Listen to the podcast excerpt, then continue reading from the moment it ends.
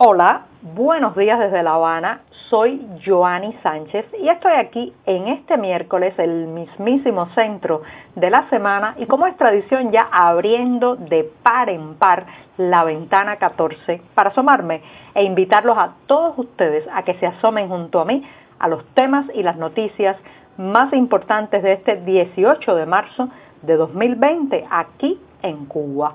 Hoy comenzaré, como todos estos días, con algo que ya ha dado en llamar el diario, un diario del coronavirus, ante esta enfermedad que tiene en jaque al mundo y también a la isla.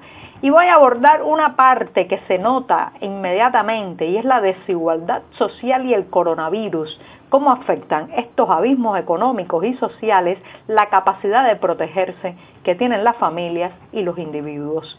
Por otro lado, las aulas se han ido vaciando poco a poco, aunque el Ministerio de Educación todavía no ha decretado la cancelación de las clases y a pesar de que los padres han aumentado el reclamo para que esto se ponga fin a las clases presenciales.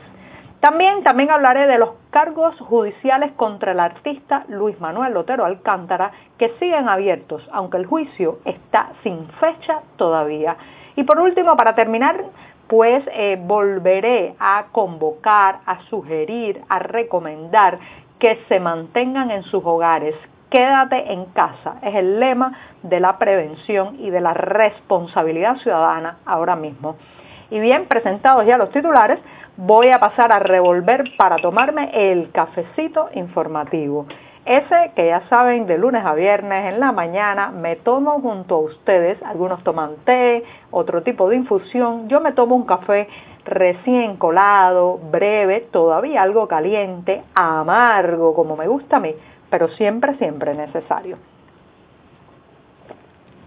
Después de este primer y muy largo sorbito del día, necesario cuando se está en mitad de la jornada editorial, una jornada y una semana también muy intensa, porque, bueno, con esto del coronavirus, en la redacción de 14 y medio tenemos mucho más trabajo que de común, que lo que es normal. De todas formas, los invito a ampliar buena parte de estas noticias y de estos temas en las páginas de nuestro diario que pueden consultar en la dirección web 14 y medio.com.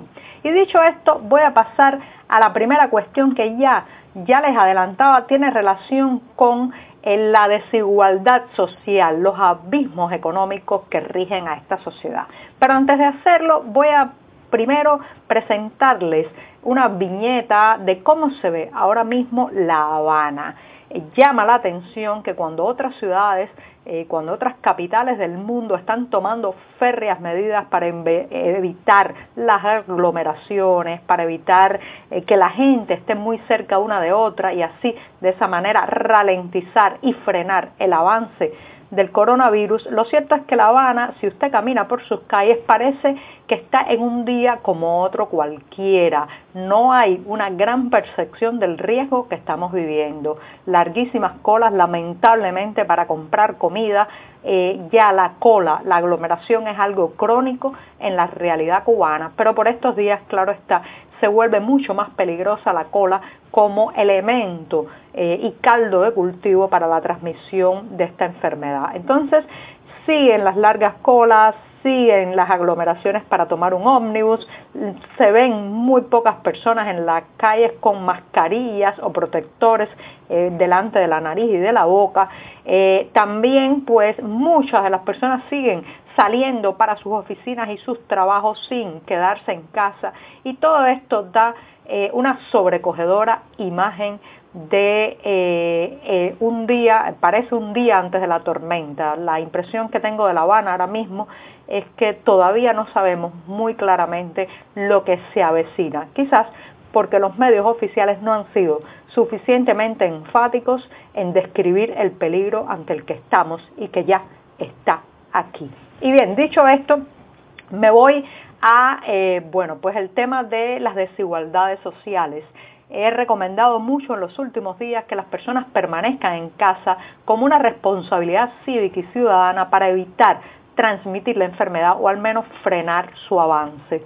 El problema es que no todo el mundo puede quedarse en casa y realmente en este país la mayoría de las familias no pueden soportar más de 48 horas sin salir a buscar alimentos. El desabastecimiento, la carestía, el colapso económico en el que vivimos nos ha dejado con las despensas vacías prácticamente.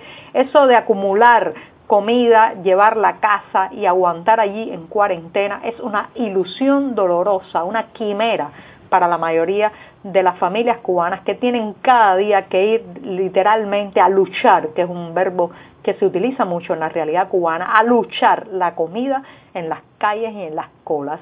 Entonces eso está marcando una diferencia social entre quienes tienen recursos, dinero, comida almacenada para aguantar en sus casas y los que lamentablemente tienen que salir cada día a la calle a luchar un poco de alimento para poder sobrevivir. Pero no solamente esa es la diferencia, está claro la línea social que divide a quienes pueden tener un vehículo y trasladarse de manera más segura dentro de él y los que tienen que eh, lamentablemente y obligatoriamente terminar en el colapsado transporte público donde es muy difícil mantener siquiera 30 centímetros de distancia entre un cliente de ese transporte público y otro. También hay una brecha social entre quienes pueden pagar las comunicaciones y quienes no. En un momento que es muy importante reportarse con la familia, reportarse con los amigos, preguntar a otro cómo está de salud, pues hay en esta isla mucha población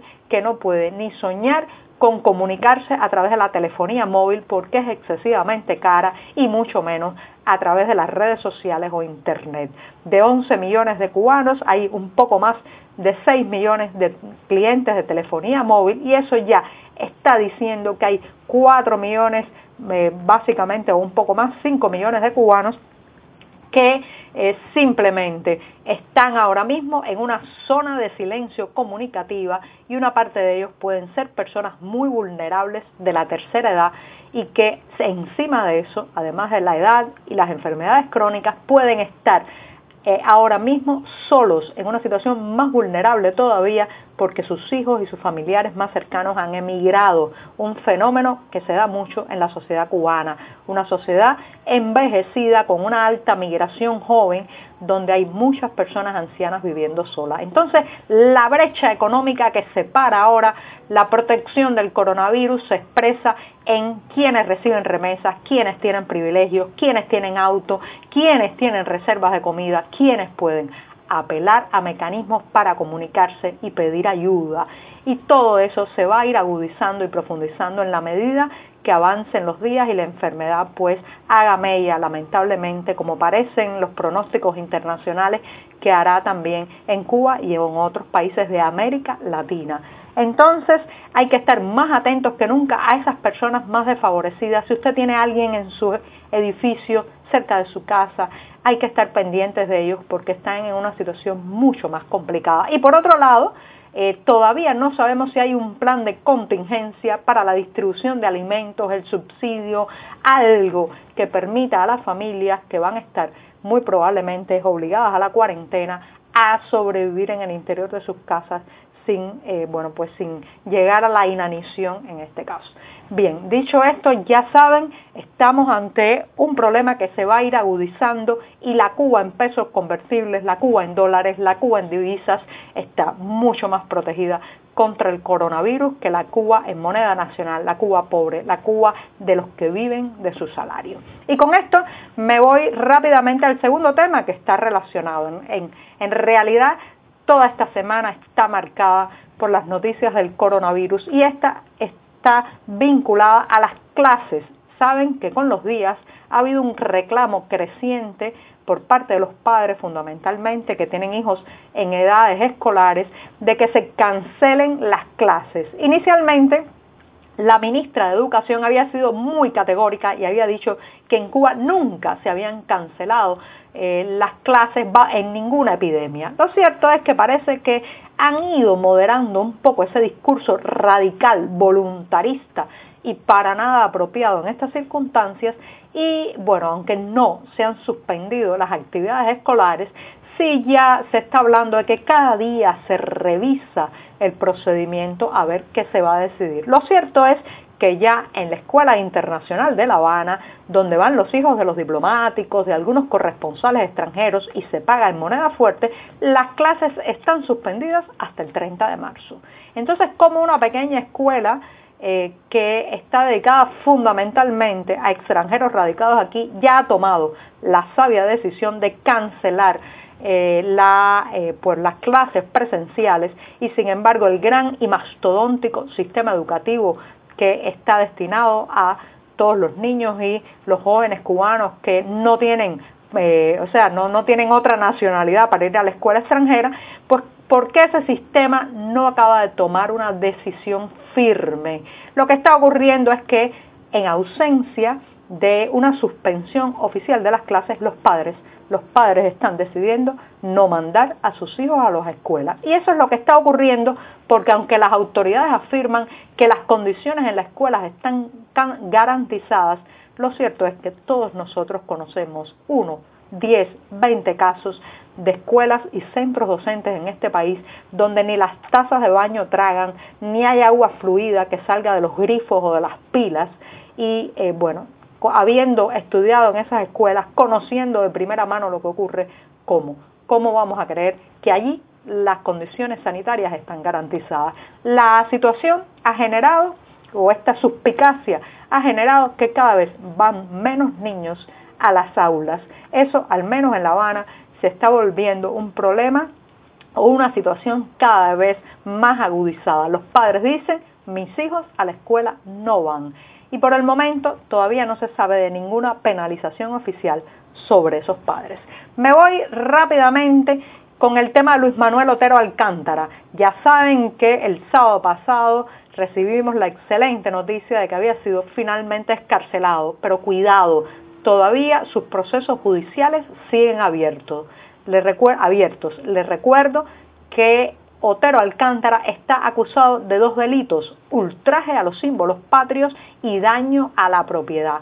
Según su abogado, que esta semana se ha dirigido a las autoridades para buscar una explicación, todavía los procesos, los juicios siguen abiertos, pero queda pendiente de una fecha, es como una espada de Damocles sobre la cabeza del artista, algo así como si no te portas bien, te podemos condenar. Lo cierto es que no hay que bajar la guardia, hay que seguir observando este caso y denunciando en cualquier situación si se agrava, si se agrava el contexto en el que está ahora mismo este artista. Y bueno, me despido recordando y convocándolos a que se queden en casa. Recuerden, recuerden que eh, a nivel internacional parece ser que esta es la medida que con más efectividad ha logrado ralentizar, disminuir la propagación de la enfermedad todos somos responsables. No esperen, no espera que lo orienten en la televisión, a que se le ordenen por el partido,